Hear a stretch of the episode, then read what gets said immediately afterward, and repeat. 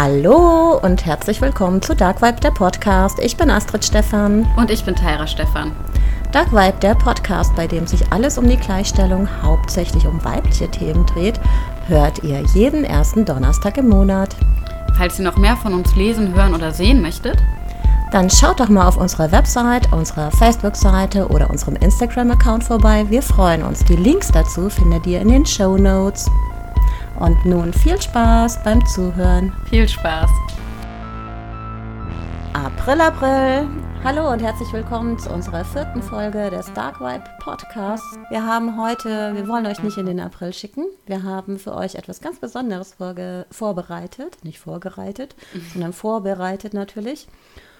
Und zwar stellen wir euch Frauen der Weltgeschichte vor. Jeder von uns zwei. Ich bin Astrid. Ich bin Tyra. Wir fangen jetzt mit der ersten Frau gleich an. Ich weiß ja noch gar nicht, wer es ist. Nein, das haben wir ja ausgelost. Ich weiß nicht, ob ihr das gehört habt. Wir haben ja gelost, wer welche Frau nimmt. Es waren insgesamt 16 Frauen in diesem Glas, die man ziehen konnte. Und jeder von uns durfte zwei ziehen. Deswegen verzeiht uns bitte heute, die Folge wird etwas länger. Und ich denke, wenn ich jetzt meine erste Frau vorstelle, wird Tyra auch noch ein bisschen mit mir darüber reden wollen. Wahrscheinlich werden wir über jede Frau äh, reden wollen. Es ist wirklich mein absoluter Favorit. Ich bin total froh, diese Frau gezogen zu haben. Ich habe da ja so einen kleinen Verdacht, weil du dich so gefreut hast beim Ziehen, wer es sein könnte. Ich bin mal gespannt. Ich bin sehr traurig, dass ich nicht meine zweite Favoritin gezogen habe. Allerdings auch, weil diese zweite Favoritin, die würde sich mehr als mega zum Thema unseres Podcasts gesellen. Also die würde genau hierzu passen, würde sie noch leben. Sie ist zwar sehr, sehr alt geworden, dennoch ist sie schon vor sehr, sehr langer Zeit gestorben. Und zwar Elisabeth Selbert. Sie kommt aus Kassel. Sie ähm, war die Frau, die in unsere Verfassung, also ins Grundgesetz, den Satz, Männer und Frauen sind gleichberechtigt gebracht hat. Das wäre meine zweite Favoritin gewesen, allerdings auch nur, weil ich das schon so toll finde, dass sie aus Kassel kommt, dass sie die Gleichberechtigung, also nicht nur die Gleichberechtigung in Sachen Strafrecht, sondern auch im Zivilrecht auf den Weg gebracht hatte. Und natürlich, dass sie eine von vier Frauen im Parlamentarischen Rat zur Ausarbeitung des Grundgesetzes war. Gut, ich stelle euch jetzt meine erste Frau vor. Ich lese übrigens vor, soweit es geht, denn ich wollte nicht irgendwas vergessen, deswegen habe ich mir die Sachen aufgeschrieben.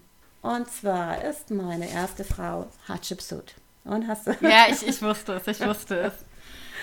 Ich habe das große Glück, von der ersten Frau, die jemals ein Land regierte, erzählen zu dürfen. Hatshepsut.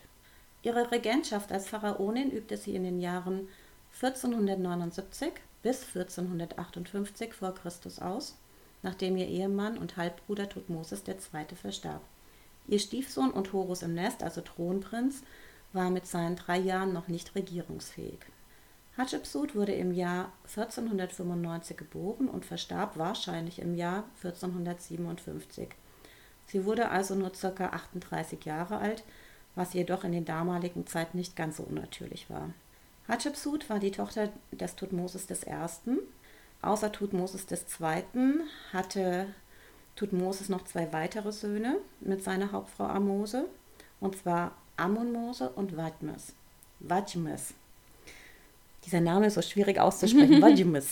Entschuldigung. Diese beiden Söhne überlebte Thutmosis I. allerdings und somit folgte Thutmosis II. den Sohn, den er mit seiner Nebenfrau Mutnofret hatte, auf den Thron. Tutmosis galt nach überlieferten Erzählungen, also Tutmosis der Zweite, Entschuldigung, mhm. Er galt nach überlieferten Erzählungen als kränklich und dadurch eher schwächlich. Seine Regentschaft weist kaum Errungenschaften aus, was natürlich auch durch die Kürze der Regentschaft beeinflusst werden konnte oder beeinflusst war. Im sechsten Jahr nach seiner Krönung verstarb er nämlich schon und sein Sohn und Thronfolger Tutmosis III den er aus seiner Beziehung mit der Hauptfrau Isis, denn Hatschepsut war nur seine Nebenfrau, hatte, war zu diesem Zeitpunkt nicht nur wie einige sagt, nicht volljährig, sondern er war noch ein Kleinkind mit drei Jahren, ist also Regierungsfähigkeit, denke ich mal, komplett ausgeschlossen. ich meine, es gab ja einige ähm, Kindpharaonen, klar, aber nicht so jung. Auch Hatshepsut war ja erst 16 Jahre alt, als sie den Thron bestieg. Ja. Ja, und kurz nebenbei, falls ihr euch wundert, überhaupt und neben Frauen im alten Ägypten war es üblich, dass man mehrere Frauen hatte, solange man diese ernähren konnte. Und als Pharao erst recht. Fun Fact: Ramses, ich denke, den kennt jeder als Pharao oder hat davon gehört, hatte über 60 Kinder aus seinen verschiedenen Ehen. Also ich meine, das muss man auch erstmal schaffen. Das ähm, schaffen nicht mal Hunde oder Katzen manchmal, ne? Ja, ich frage mich auch, Ja, wirklich sich, gleich mehrere auf einmal bekommen. ja, ob er sich auch die ganzen Namen merken konnte, ist auch. Ich weiß es nicht. Fragwürdig. Aber er, hat auch wirklich lange regiert. Er ist auch sehr, sehr alt geworden. Mhm. Er ist wahrscheinlich so knapp 90 geworden. So, aber zurück zu den ganzen Tutmosissen. es gibt Erzählungen, die darstellen, dass Tutmosis II. nur durch die Heirat mit Hatschepsut, seine Halbschwester, überhaupt legitimiert war, Pharao zu werden. Es gibt gar Erzählungen, die überlieferten, Tutmosis I. hätte am liebsten direkt Hatschepsut auf dem Pharaonenthron gesehen. Es gibt insgesamt einige verschiedene Darstellungen, so weichen auch die Jahre der Regentschaft je nach Ägyptologe ein wenig voneinander ab. Dass sie jedoch auf dem Thron saß, ist unumstritten und die Jahreszahlen sind auch wirklich immer minimal voneinander abweichend, genauso wie ähm, ihr Geburtsjahr und Todesjahr auch ähm, von den anderen Pharaonen. Ihre Krönung übernahm sie selbst, da es wohl kein Priester übernehmen wollte. Also sie krönte sich tatsächlich selbst. Auch das ist tatsächlich Fakt. Ähm, ich sage jetzt immer dazu, dass irgendetwas tatsächlich so war und das Fakt war, weil es gibt auch sehr, sehr viele Gerüchte, was auch irgendwie natürlich äh, daran liegt, dass es ja nun fast 3500 Jahre her ist, diese Geschichte. So. Ihr Thronname war übrigens männlich. Und zwar hieß sie Mat Kare, Gerechtigkeit und Lebenskraft des Re. Re ist der Sonnengott übrigens. Ihr Eigenname Hatschepsu bedeutet im Übrigen Erste der Damen. Warum sie einen männlichen Thronnamen wählte, kann man nur so darstellen, dass sie sich auch ansonsten männlich gab in der Öffentlichkeit, wenn sie als Pharaonin auftrat. Das heißt, sie hatte diese, also dieses Outfit, was ein Pharao trug, das heißt auch oben ohne. Ähm, so trat sie auf, nur mit der Kette bekleidet, mit der Pharaonenkette und der Doppelkrone und eine, eine Art Rock. Trug auch diesen typischen Pharaonenbart, wenn sie halt öffentlich als Pharaonin auftrat. Und dadurch wählte sie wohl auch diesen männlichen Namen. So, aber dann mal weiter im Leben der Hatschepsut. Hatschepsut ernannte Senmut, einen der Baumeister des Palastes, zum obersten Baumeister. Und jetzt wird es so richtig verrückt.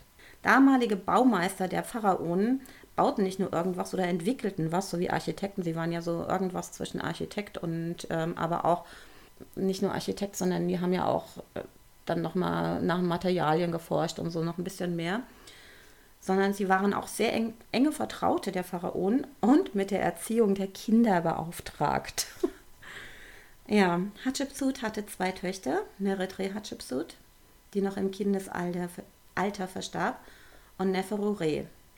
Über Neferure gibt es Bildnisse, denen nach einige behaupten, dass Senmut wohl nicht nur der oberste Baumeister, sondern eventuell auch der Geliebte von Hatschepsut war und somit vielleicht gar der Vater von Neferure.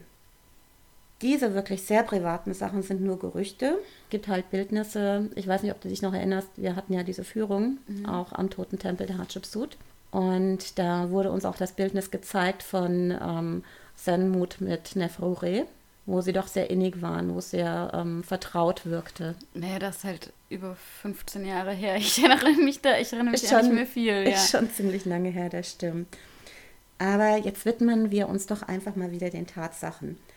In ihrer doch sehr lang, nämlich 21-jährigen Regentschaft, wenn man vor allen Dingen, wenn man da bedenkt, sie sprang ja eigentlich nur für ihren Stiefsohn ein und trotzdem hat sie 21 Jahre lang regiert. Das heißt, als sie den, die Regentschaft abgab, sie gab sie übrigens ab, sie verstarb nicht vorher, war Tutmosis der dritte, das war ja dann schon der dritte, Entschuldigung, ich muss jetzt überlegen, ähm, schon 24 Jahre alt. Gab es unheimlich viele Errungenschaften, die hat unheimlich viel erreicht. Also das Land wurde wahnsinnig reich und ähm, blühte richtig auf und das Volk lebte in einem wahnsinnigen Frieden. Die größte und erfolgreichste Errungenschaft war die Expedition nach Punt, das Goldland, wie man es nannte. Punt liegt nach heutigen Berechnungen und Bildnissen wahrscheinlich im Sudan. Allerdings, äh, Moment, ist auch manchmal von Jemen oder Somalia die Rede. Was andere Wissenschaftler allerdings aufgrund der Bildnisse der dort beheimateten Tiere für eher unwahrscheinlich halten. Und die wichtigste Errungenschaft aus Pund, wo man jetzt auch wieder eher darauf kommt, dass es wahrscheinlich im Sudan lag, war nämlich ähm, Weihrauch und Ebenholz. Weihrauch ziert auch übrigens den Totentempel der Hatschepsut. Erinnerst du dich daran? Mm -mm. Nein, auch nicht. Das hatte man uns auch extra gezeigt, dass dort sogar Weihrauchpflanzen stehen. Immer noch? Ja, ja, die, die, die wurden dort gepflanzt und das wird auch, also ich meine, erinnerst du dich noch so ein bisschen, als wir dort waren in Deli al-Bahari? Ja. Ja. Und wir waren ja logischerweise an ihrem Tempel und dort wurden uns dann auch diese Weihrauchpflanzen. Und ich denke, wenn die tatsächlich kaputt gehen, pflanzen sie neue. Okay. Das muss bestimmt so sein. Dieses unfassbare Bauwerk in Deir el-Bahari war nicht nur das bedeutendste ihrer Bauwerke, sondern ist es bis heute. Wir haben diesen toten Tempel besucht und es war wirklich unfassbar. Okay, also zu der Zeit, als wir dort waren, stand auf jeder dieser unendlich vielen Stufen ein bewaffneter Soldat. Erinnerst du dich daran? Ja. Ja. Dieses Aufgebot an Militär war dem am 17. November 1997 stattfindenden Anschlag am Totentempel der Hatschepsut geschuldet. Dabei starben übrigens 62 Menschen, also Touristen. Und deswegen ähm, wurde das auch so stark bewacht. Ich weiß natürlich nicht, wie sich das heute verhält. Als wir dort waren, 2006, waren auch die, alle Hotelanlagen überwacht. Wir machten Urlaub in Hurghada und wollten selbstverständlich nach Luxor. Ich sage selbstverständlich, andere wollen das vielleicht nicht. Ich schon. Und solche Ausflüge wurden organisiert und man fuhr in einem vom Militär eskortierten Konvoi in, und in Hurghada waren übrigens nicht nur die Hotelanlagen überwacht, nahezu an jeder Straße und Kreuzung standen bis an die Zähne bewaffnete Militärs. Erinnerst du dich daran ja, noch? Ja, ich weiß noch, wie wir abgeholt worden sind. ja, und auch ähm, wenn wir ähm, halt in Hurghada unterwegs waren, wenn wir essen gegangen sind oder so, überall ne, ja. standen äh, Militärfahrzeuge und Polizisten und Soldaten und wirklich immer mit Maschinengewehren. Ne?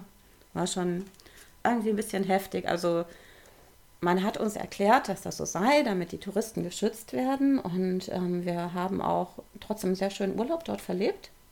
Aber es war schon spooky. Ja. Und vor allen Dingen für dich, du warst ja noch ein Kind.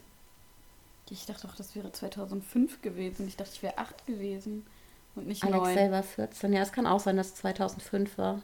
Weil ich war in der zweiten Klasse, mein, obwohl da war ich auch nicht mehr in der zweiten Klasse. Also Alex selber 14. Deswegen dachte ich, war 2006. Aber das kann auch 2005 gewesen sein. Na, ist ja auch egal. Ja. Aber irgendwie um den Dreh, ne? Ja. Hm? Aber zurück zum Tempel und zur Hatschepsut.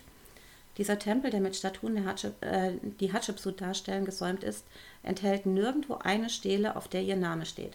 Auch darüber gibt es nur Gerüchte. Angeblich soll ihr Stiefsohn und der auf den Thron folgende, Pharao, folgende Pharao Tutmosis III. ihren Namen auf allen Stelen entfernen lassen haben da sie angeblich den Thron nicht freiwillig räumen wollte. Gerüchte. Dagegen sprechen viele Bildnisse, auf denen man die beiden in sehr vertrauten Posen sieht und es Überlieferungen gibt, die besagen, dass Tutmosis III. Seine, seine Stiefmutter sehr verehrte und sie auch sehr geliebt haben soll. Auch die Überlieferungen, dass sie nachdem Tutmosis III. im Erwachsenenalter war, wohl eine Art Arbeitsteilung machten. Tutmosis III. soll die Feldzüge äh, gegen Syrien und Nubien geführt haben während Hatschepsut Expeditionen plante und Ägyptens Reichtum vermehrte, sprechen doch sehr dagegen, dass er die Namen hat entfernen lassen. Denn er durfte, also zumindest gibt es Überlieferungen, dass er bereits mitregierte, dass sie zwar auf dem Thron saß und die Geschicke im Inneren geleitet hat, er aber im Äußeren eher. Und vor allen Dingen halt die militärischen Aufgaben, die sie nicht übernehmen wollte. Es gab während ihrer Regentschaft, obwohl diese 21 Jahre dauerte, nur sehr wenige Feldzüge. Unter ihrer Regentschaft wurde das Land nicht nur wesentlich reicher, ebenso war es ein sehr gutes und friedvolles Leben. Über ihren Tod gab es übrigens auch sehr viele verschiedene Gerüchte, lange Zeit. Unter anderem wurde erzählt, Moses III. habe seine Stiefmutter ermorden lassen um selbst den, Tod, den Thron, den sie ja angeblich nicht freiwillig räumen wollte, zu besteigen. Das Geheimnis um ihren Tod, besser die Todesursache, wurde erst 2007 endgültig gelüftet, nachdem man ihre Mumie fand. Die ist nämlich erst 2007 endgültig tatsächlich gefunden worden und nicht nur das, sondern auch mit DNA-Tests und so ähm, ganz hieb- und stichfest festgemacht worden, das ist tatsächlich Hatschepsut, nachdem man schon viele andere Mumien für Hatschepsut hielt. Und das war auch ein absoluter Zufall, obwohl man sehr, sehr lange nach dieser Mumie gesucht hat von ihr. Und allein über die Suche gab es auch verrückte Gerüchte. So dachten einige, sie läge eventuell bei ihrem Liebhaber Sinmut im Grab, denn er hatte das hohe Privileg, ein Grab unweit ihres Tempels für sich zu errichten. Also es ist wirklich ein unglaubliches Privileg. Zwar durften tatsächlich alle Arbeiter sich auch in die Deir el-Bahari ein Grab errichten, aber doch nicht direkt neben ihrem Pharao. Doch ein Gerücht war letztendlich die Wahrheit, dass Hatschepsut sehr krank gewesen sein soll. Aus diesen Gründen soll sie auch die Doppelkrone an Tutmosis weitergegeben haben und verstarb kurz darauf an einer schweren Krankheit. Die Mumie wies Spuren einer schweren Krankheit auf, entweder Krebs oder Diabetes. Diabetes war zu diesem Zeitpunkt, äh, also zu diesen Zeiten übrigens natürlich ein Todesurteil, kannst du dir ja wahrscheinlich vorstellen. Ne? Also mhm.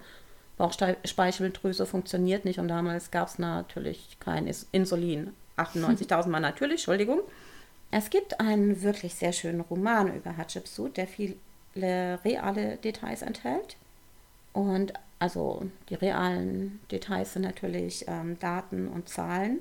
Und die Geschichte, aber halt die Expedition nach Punt, die natürlich in einer wunderschönen Geschichte erzählt wird. Und in diesem Roman ist ähm, Senmut tatsächlich Hatschepsuts Liebhaber. Tutmos ist der dritte, ein sie innig liebender und verehrender Stiefsohn und sie stirbt an ihrer, einer schweren Krankheit. Also das erscheint doch schon mal ganz wahr, also zumindest das letzte auch, nämlich dass sie an einer schweren Krankheit verstarb, obwohl man das zum Zeitpunkt des Schreibens nicht wissen konnte. Ähm, der Roman heißt übrigens Die Herrin von, vom Nil und ist von Pauline Gertsch. Aber egal, wie viele Gerüchte es um Hatschepsut gab und gibt, es gibt Dinge, die stehen absolut fest. Sie war die erste Frau, die jemals einen Thron bestieg, und das Land blühte unter ihrer Regentschaft zu einem reichen und wohlhabenden Land auf, während das Volk in Frieden lebte. Ihr Totentempel ist das imposanteste Bauwerk in Deir el-Bahari. Als wir ihren Totentempel besuchten, war ich von diesem Bauwerk gefesselt und es kam mir vor, als würden, würde die Geschichte dort mit jeder Stufe, die ich hinaufstieg, ähm, erzählt. Weißt du noch, wie viele, unendlich viele Stufen mhm, ja. dieser Totentempel hat? Das war der Wahnsinn, ne? Eine Reise dorthin, also sobald es wieder möglich ist, kann man echt nur empfehlen, oder? Ja. Ja. So war das. Hatschepsut, die erste Herrscherin eines Landes. Ich bin gespannt, wen Tyra gezogen hat. Mhm. Ich habe ja auch tatsächlich einer meiner absoluten Lieblinge gezogen. Ja. Aber du hast ja noch gar keine Vermutung. Weil ich dachte, als ich mich so gefreut habe, du wüsstest es sofort. Weil ich nee. diese Person auch jahrelang so krank recherchiert habe, wie das, glaube ich, nicht normal ist. Ich habe aber nicht die Gräfin Baschotti genommen. Ich glaube auch nicht, dass sie wirklich. Okay, sie ging in die Geschichte ein als blutrünstiges Monster, aber. Ja, okay, von, von der war ich auch besessen, ja. Ja. nee, die konnte ich nicht nehmen. Also eine mordende Frau, das ging gar nicht. Ja. Dafür gibt es ja auch Mordpodcasts. Genau, richtig. Falls ihr ähm, dann mal auf unsere, unser Instagram-Account schaut, wir werden mal so ein paar Bilder natürlich hinzufügen. Ne? Also auch ja. von den Frauen. Genau, wir machen dann zu jedem, von jeder Frau laden wir ein Bild hoch, schreiben kurz Text, damit ihr auch sie zuordnen könnt. Dann habt ihr auch mal ein Bild vor Augen. Ja, und natürlich vom Totentempel der Hatschepsut. ja, Tyra, dann bist du wohl dran. Ja. so, bist du dann schon gespannt auf die erste Dame, die ich vorstellen darf? Ich bin sogar wahnsinnig gespannt. Du hattest ja gesagt, du hättest eine absolute Favoritin, die ich kennen müsste oder von der ich wissen müsste, dass es deine Favoritin ist. Ja. Ist es die? Nein. Nein, äh, okay. Es ist eine Dame, die du selbst noch gar nicht kennst. Oder nicht wirklich kennst, ihre Biografie. Okay, ich bin gespannt. Und zwar äh, geht es um Emmeline Pankhurst. Ja, yeah, das ist wirklich richtig cool. Also, das war ja, da hatte ich ja gesagt, die hätte ich gerne gezogen, weil ich zu wenig über sie wusste. Ja. Hm? Emmeline Golden, ist ihr Mädchenname, wurde am 15. Juli 1858 in Manchester geboren. Sie ist britische äh, feministische Theoretikerin und Suffragette, heißt Frauenrechtlerin. Genau, ja. Äh, sie heiratet mit 20 den 44 Jahre alten Anwalt Richard Pankhurst und die zehn darauffolgenden Jahre gebar sie fünf Kinder. Wow. Ja, ordentlich. Ihre zwei ersten Töchter, also die zuerst geborenen, Christabel und Sylvia, wurden auch sehr bekannt mit ihr. Dann gebar sie noch Frank, Adela und Harry. Dazu, während dieser zehn Jahre, wo sie fünf Kinder gebar, unterstützte sie ihren Mann in seiner politischen Karriere und widmete sich selbst dem Kampf für Frauenrechte. Äh, auch Richard setzte sich für Unterdrückte und besonders für Frauen ein, was ja in dieser Zeit nicht unbedingt gang und gäbe war. Richtig, das ist auch echt cool, ja. Äh, leider schaffte er es nie ins Parlament und verstarb auch schon mit, verstarb auch 1898. Fünf Jahre nach dem Tod ihres Mannes, 1903, gründete sie die WSPU, Women's Social and Political Union, aus dem der berüchtigte militante Flügel der englischen Frauenbewegung entstehen sollte. Emmeline hat 40 Jahre lang versucht, friedlich für das Stimmrecht zu kämpfen. Leider erfolglos. Emmeline Pankhurst schaute sich die Erfolge anderer an und deren Art der Demonstration. Wie bei den Landarbeitern, welche Krawalle anzettelten und Heuschober in Brand steckten. Scheinbar war das die einzige Sprache, die die englischen Politiker verstanden. So fingen sie an zu demonstrieren, unter anderem auch mit ihren beiden Töchtern, Christabel und Sylvia, und zündeten Briefkäste an. Mit ihren beiden Töchtern, Christabel und Sylvia, begann sie den Politikern Englands das Fürchten beizubringen. Sie störten ihre Wahlkampfversammlung, ließen sich dafür ins Gefängnis sperren traten dort in qualvolle, lebensbedrohliche Hunger- und Durststreiks und erzwangen so ihre Freilassung. Kurz bevor sie ihren Sieg erringen sollten, brach leider der Erste Weltkrieg aus. Doch nach dem Krieg bekamen endlich die englischen Frauen das Wahlrecht. Zum Entsetzen aber anderer ließ sich Emmeline später als Kandidatin der Konservativen aufstellen. Also, du hattest ja gesagt, dass sie dann doch noch das Wahlrecht durchgesetzt hatten in England ne, für die Frauen. War das nicht so, dass die das Wahlrecht erst ab 30 Jahre hatten am Anfang oder so? Weißt du das genau? Ich meine auch. Ich, ähm Weil ich hatte irgendwie gelesen, dass sie immerhin das Wahlrecht für Frauen ab 30 Jahren durchsetzen konnten, weil ich kannte sie ja auch gar nicht und hatte dann ein bisschen so über sie gelesen und dachte, ja, das wäre eigentlich eine ganz coole Sache, über sie mal was zu bringen. Sie ist ja, du hast ja auch gesagt, sie fing ja an irgendwie mit Randalen, also ähm, Heuschober in Brand zu stecken oder auch. Nee, das mit den Heuschobern, das hatte sie sich von den Landarbeitern, von den englischen Landarbeitern abgeschaut. Und dadurch ist ihr aufgefallen, okay, gut, davor hat auch keiner deren zugehört, als sie nur friedlich versucht haben zu demonstrieren. Also muss sie auch selber einfach anfangen. Kriminell zu werden ja. irgendwie oder halt radikal stark zu werden. Stark kriminell. Und, aber sie hat nur Briefkästen in Brand gesetzt, also sie und ihre Gefolgschaft oder auch äh, die haben Landesversammlungen gestört, äh, die haben auch Scheiben eingeschmissen. So, die haben da schon. Und ist sie nicht auch in Haft gekommen dafür? Ja, sie, sie, ja, genau.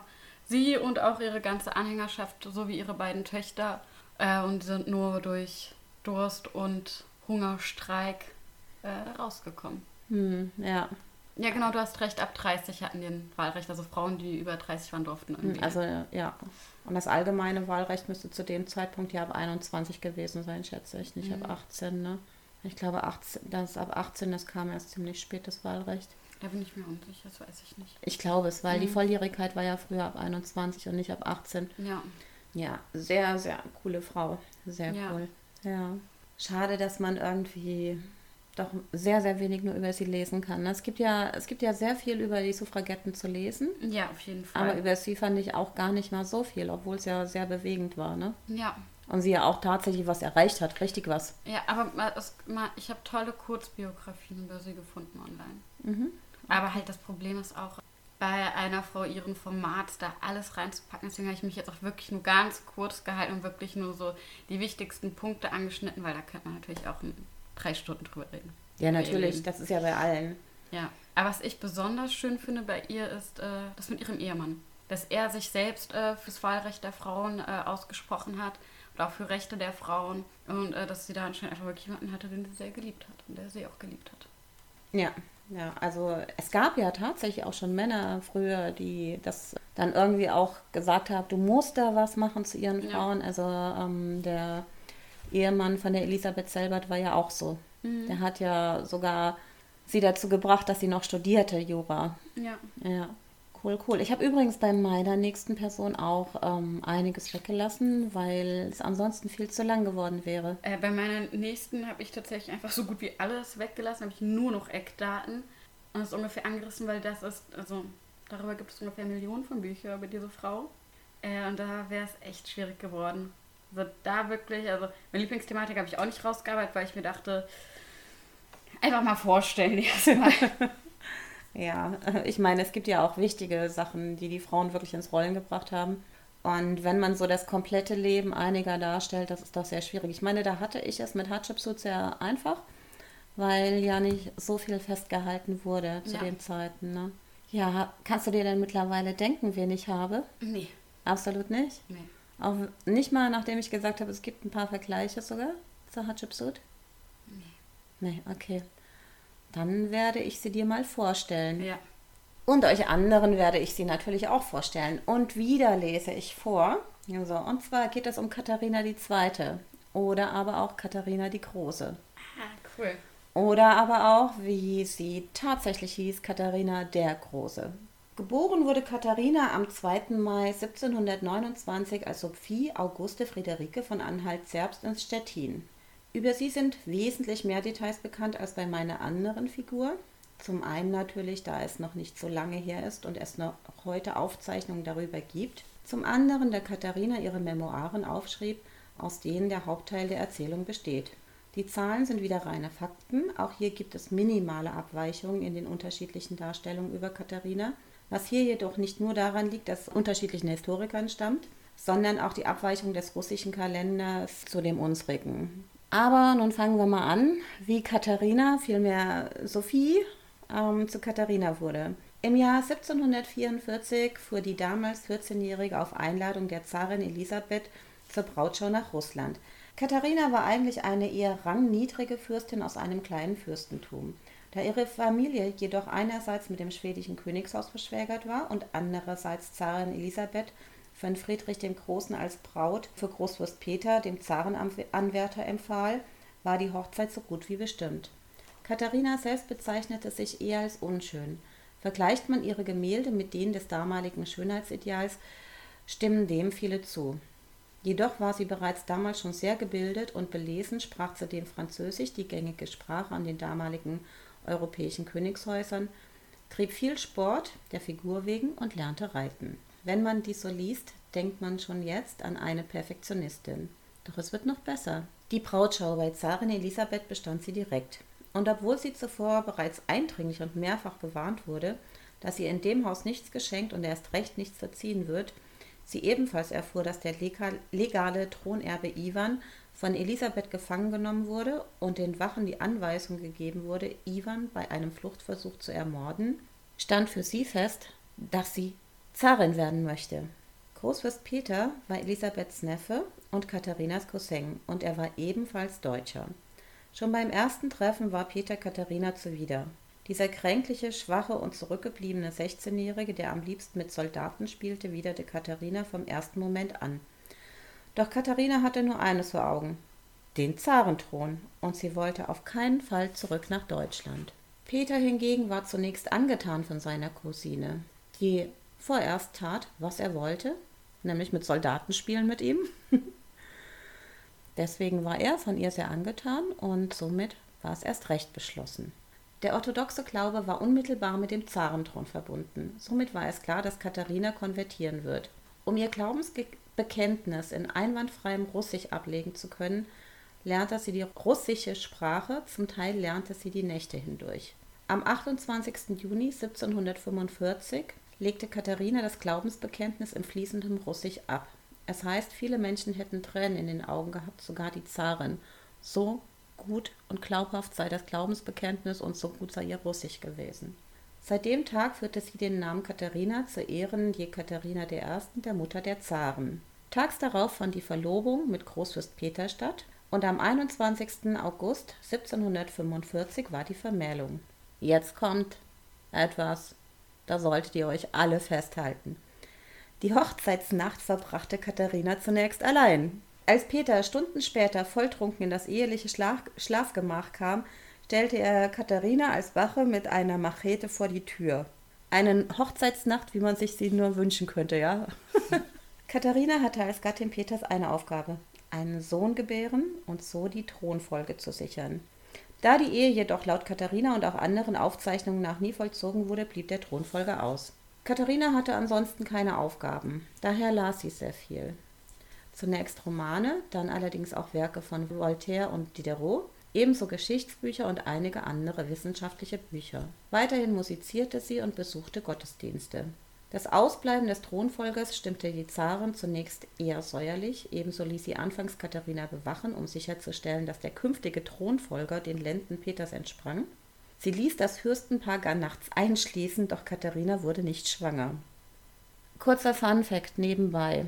Es heißt immer, dass Peter unheimlich viele Geliebte gehabt haben sollte. Allerdings gibt es einige Historiker, die das dementieren und sagen, er ähm, war wahrscheinlich niemals fähig, überhaupt den Sexualakt zu vollziehen, weil er eine so starke Fimose hatte, dass es überhaupt nicht geklappt hätte. Da die Thronfolge jedoch gesichert werden musste, ließ Elisabeth Katharina nicht mehr überwachen. So lief Katharina eines Tages Sergei Saltikow über den Weg und verliebte sich in ihn. Die Affäre war nur sehr kurz, nur bis Katharina schwanger wurde. Dann verließ Saltikow sie. Es gibt das Gerücht, Elisabeth habe Saltikow auf Katharina angesetzt, um das Ziel, den Thronerben zu erreichen. Am 1. Oktober 1754 brachte Katharina den Sohn, einen Sohn zur Welt, Paul, also eigentlich Pavel, den Peter als seinen Sohn anerkennt. Paul wurde Katharina direkt nach der Geburt entzogen, Elisabeth übernahm die Obhut. Ebenfalls erkannte Peter auch die am 9. Dezember 1757 geborene Anna an, die bereits am 9. März 1759 verstarb. Auch dieses Kind kam in die Obhut der Kaiserin, also Zarin. Vater war wahrscheinlich Stanislaw Poniatowski, der Katharina als die Liebe seines Lebens bezeichnete. 1762 starb Elisabeth, wahrscheinlich infolge eines Schlaganfalls. Zu diesem Zeitpunkt erwartete Katharina ihr drittes Kind. Alexei Grigorowitsch Bobrinski von ihrem derzeitigen Liebhaber Grigori Orlov. Peter wurde Zar. Zu diesem Zeitpunkt hatte Peter eine Geliebte, die er zur ehelichen gedachte. Katharina sollte ins Kloster abgeschoben werden. Und das wäre einem Todesurteil Katharinas gleichgekommen. Also das heißt, man hätte nie wieder was von ihr gehört, ob sie weiterhin gelebt hätte oder nicht, weiß man nicht. Peter regierte leider auch nicht wirklich intelligent und gar antirussisch.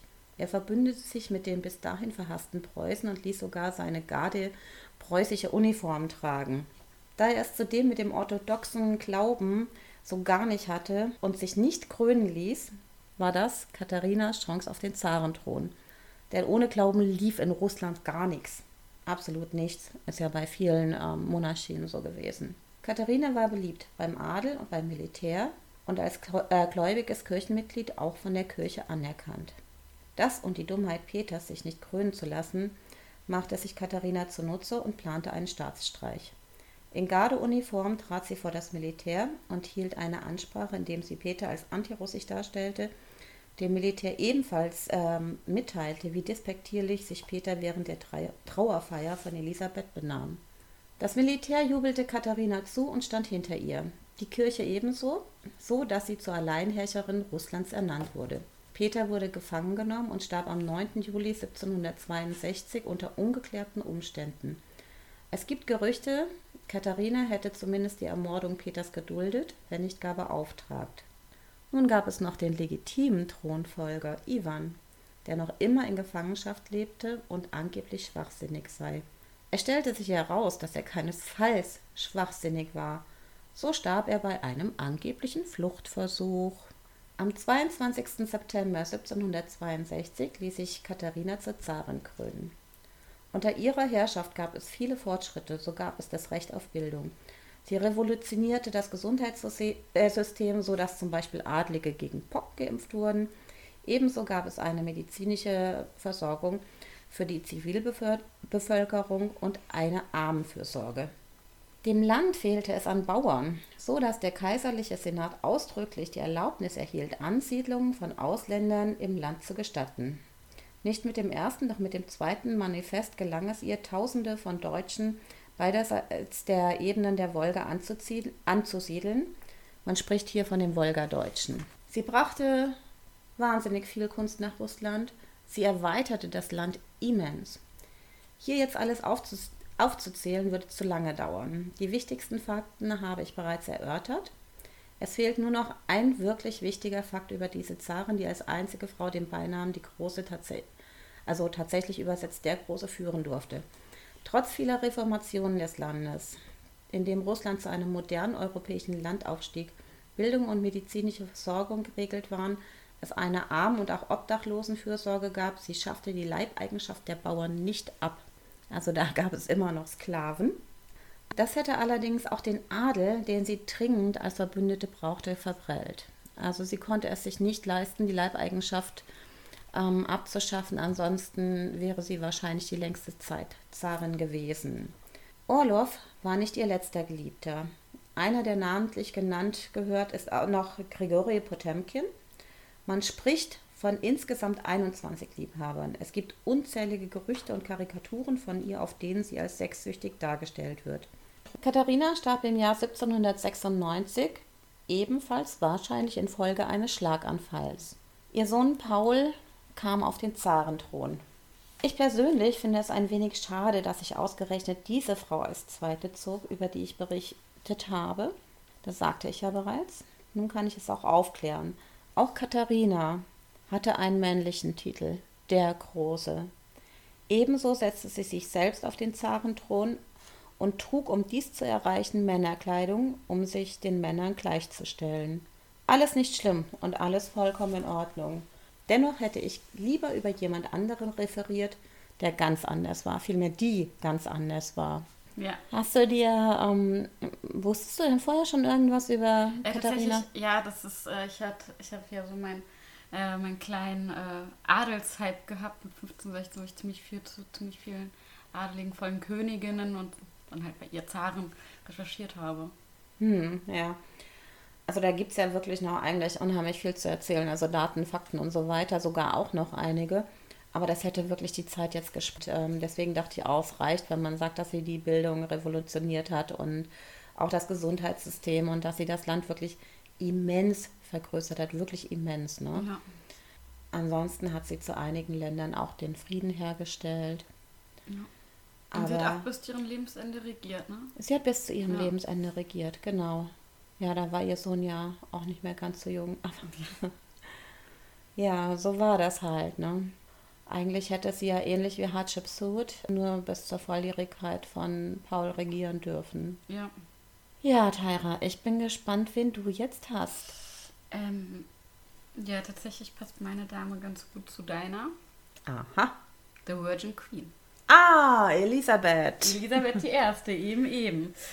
Ah, okay, ja. Über die gibt es ja auch wirklich äh, so viel zu erzählen.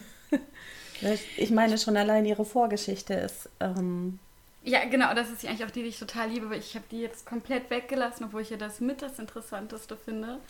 Wie sie überhaupt auf den Thron kam? Ja, also ich meine allgemein, sie kommt, glaube ich, aus dem spannendsten äh, und gossipreichsten Königshause überhaupt zu der Zeit. Also sind halt die Tudors gewesen, ne? Ja, ja. Habe ich übrigens auch eine spannende ähm, DVD-Serie. Serie? Ja. Ach ja. Ja. Wusste ich gar nicht. Ja, aber jetzt erzähl erstmal okay. über Elisabeth. Ja. Am 17. September 1533 erlang Elisabeth das Tageslicht. Sie war die Tochter von Anne Boleyn und dem König Heinrich VIII. Embolin war lange Zeit die Mätresse des Königs und erpresste ihn, damit er sie heiratete, denn davor würde sie nicht mit ihm schlafen.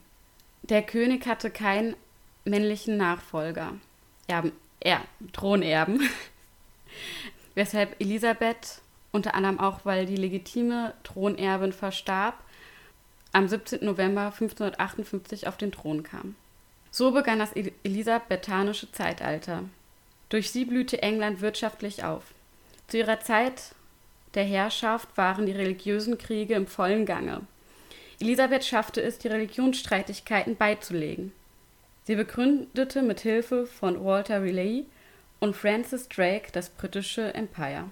1588 siegte sie unter anderem über die spanische Armada, welche zahlenmäßig weit überlegen war. Elisabeth ließ es nicht zu, in eine Ehe gezwungen zu werden. So blieb sie ledig und ging als The Virgin Queen in die Geschichte ein.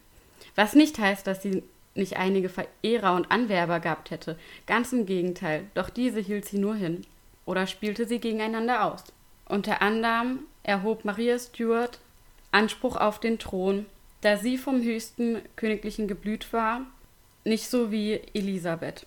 Maria Stuart versuchte Elisabeth zu stürzen, unterstützte Verschwörungen gegen Elisabeth und nahm selber daran teil. Nach einem Hochverratsverfahren ließ Elisabeth widerwillig Maria Stuart hinrichten. Elisabeth war von ihrem Volk geliebt und regierte bis zu ihrem Tod. 45 Jahre saß sie auf dem Thron und gab alles für ihr Land und ihre Untertanen.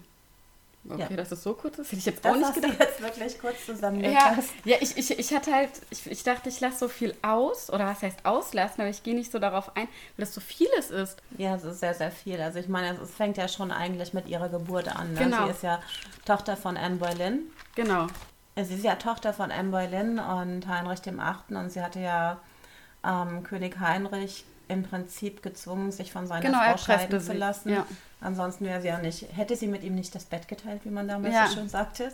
Die äh, Tochter aus seiner legitimen Ehe. Ja, der von jetzt, allen anerkannten Ehe. Genau, die ja zuerst auf dem Thron saß. Die wollte ja eigentlich auch nicht unbedingt dann Elisabeth auf dem Thron sehen. Ja. Allerdings das müsste, müssten wir jetzt nachgucken, ne? weil sie hätte ja auch Maria Stuart benennen können, aber das hat sie ja nicht, weil Maria Stuart unter anderem auch kein, kein Kind von Heinrich dem Achten war, Elisabeth schon. Ja. Aber ja, und Elisabeth äh, glänzte halt durch ihre überragende Intelligenz. Also sie war eine sehr, sehr intelligente und gebildete Frau. Das schon, aber da, da, das, es war ja trotzdem, sie war ja immer nur die Tochter der Hure. Ja. Also so wurde sie ja wirklich auch später noch genannt, unter anderem von der spanischen Armada, die ja unheimlich häufig versucht haben zu intrigieren, dass Elisabeth vom Thron gestürzt wird, ja auch wegen des Glaubens, weil Elisabeth ja vom katholischen Glauben abgeschworen hat. Das hatte allerdings auch schon ihr Vater Heinrich VIII. Ja, genau.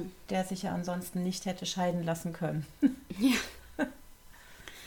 Anne Boleyn war zwar die zweite, aber nicht seine letzte Frau und Heinrich VIII ließ ja auch seine Frauen hinrichten.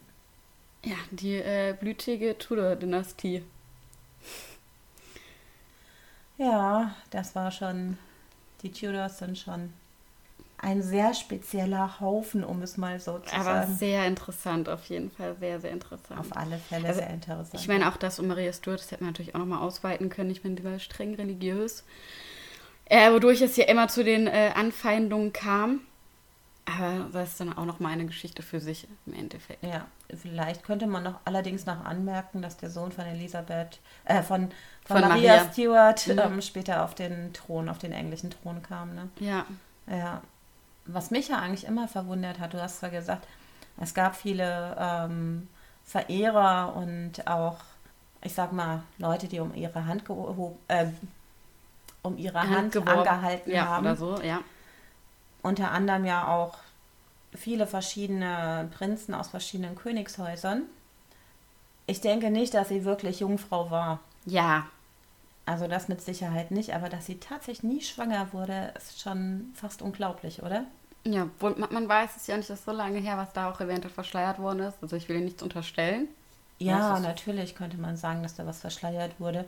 Aber das glaube ich zum Beispiel nicht. Ja. Also das ist sowas, was ich eher nicht denke. Vielleicht war es ja auch einfach unfruchtbar, weiß man ja nicht. Ja, das kann auch gut sein. Ja, aber auf alle Fälle hatten wir, glaube ich, sehr, sehr spannende Frauen. Auf jeden Fall, auf jeden Fall. Ja. Kann man nicht meckern. Ja. Natürlich ein bisschen schade, dass wir nicht eine einzige zeitgenössische Frau ja. darunter hatten. Aber ich meine, da war machen. die Emmeline noch so, die, äh, die Emmeline war da ja noch die, ich sag mal, am kürzesten Verstorbene. ja, die ja schon noch ein bisschen die hat ja zumindest noch im letzten Jahrhundert gelebt. Ja. Ja, wenn auch nicht mehr sehr lange dann, ne? aber ja. immerhin. Ja, es gibt ja auch sehr, sehr großartige zeitgenössische Frauen. Auf jeden Fall. Und es gibt natürlich noch weitaus mehr Frauen, die Geschichte schrieben. Ich glaube, auch das würde keiner äh, abstreiten. Also ich hoffe mal, euch hat das gefallen, diese Folge mit den vier Frauen, die Geschichte schrieben. Diese Frauen hatten ja fast alle eins gleich, also zumindest drei davon waren Herrscherinnen. Ja. Nur eine, die aus dem Volk kam und sich für die Rechte der Frauen eingesetzt hat. Ja. Und alle drei Herrscherinnen haben sich dafür eingesetzt, auch dass es dem Volk, Volk besser ging, dass die Wirtschaft aufblühte und dass dort einiges besser wurde, Ja. was die Männer vorher auf dem Thron nicht geschafft hatten. Also tatsächlich, ne, sowohl Hatschepsut als auch dann äh, als nächste Frau, also ich glaube, wann wurde Elisabeth geboren? Äh, 1500. Nee, dann doch Elisabeth. Genau. Also Hatschepsut, Elisabeth, als auch Katharina. Das waren drei Frauen, ähm, deren Ländern es vorher wirtschaftlich nicht gut ging und die dafür wirklich in unglaublichen Kriegen verstrickt waren und die es geschafft haben, die Länder zu befrieden und die Wirtschaft zum Blühen zu bringen. Vielleicht sollte man mehr Frauen an die Macht bringen. und Emmeline ist einfach irgendwie eine coole Socke und das ist ähm, diese Suffragettenkultur sollte man vielleicht auch mal irgendwann in einem Podcast hinterleuchten, wie das überhaupt Ja. war. Die waren ja auch total verhasst, die Suffragetten. Ja, es wird auch tatsächlich äh, häufig als Schimpfwort benutzt. Genau, ja, aber Feministin ja auch oder Emanze. Ja. Ja. Was ja eigentlich total bescheuert ist, ne? Weil emanzipiert können auch Männer sein. Eben. Und im Prinzip hat jeder was davon.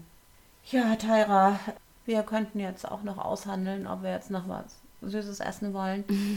Waffeln, Waffeln mit heißen Kirchen, Waffeln mit heißen Kirchen und Eis und Sahne oder Eis mit heißen Kirchen. So viel Auswahl. Ja, ihr merkt, wir brauchen immer Nervennahrung hinterher. Und ich muss auch sagen, ich fand das Ablesen unglaublich schwer. Ja, ich wollte deswegen auch eigentlich frei vortragen, aber ich habe mich auch so viel verhaspelt und äh, bin auch jetzt im Endeffekt leider äh, nicht so glücklich mit dem, wie ich vorgetragen habe und was ich vorgetragen habe. Ähm, aber es war heute einfach nicht mein Tag, muss ich zugeben. Es war einfach heute kein guter Tag. Ja, kommt vor. Ja. Aber immerhin, ich meine, Daten, Fakten stimmen ja. Das ist ja das Hoffen Wichtigste. wir es mal. In unserem nächsten Podcast wird es um Inklusion gehen. Wir haben dazu dann zwei Interviews. Tyra wird ein Interview mit einer jungen Frau führen, der man nicht ansieht, dass sie ein Handicap hat. Ich werde dafür ein Interview mit einer jungen Frau führen, der man sofort ansieht, dass sie ein Handicap hat. Seid gespannt.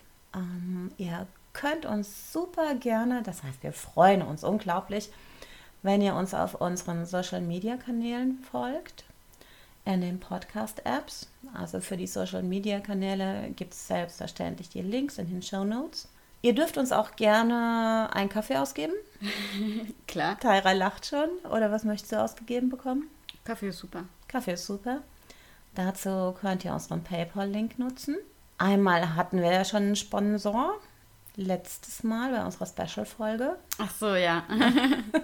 Da haben wir ja was Süßes bekommen, weil wir sind ja wirklich immer auf Süßes aus. Wir freuen uns schon auf die nächste Folge. Seid gespannt. Und Bis dahin. ja, alles Gute. Bis, Bis dann. dann. Ciao. Tschüss.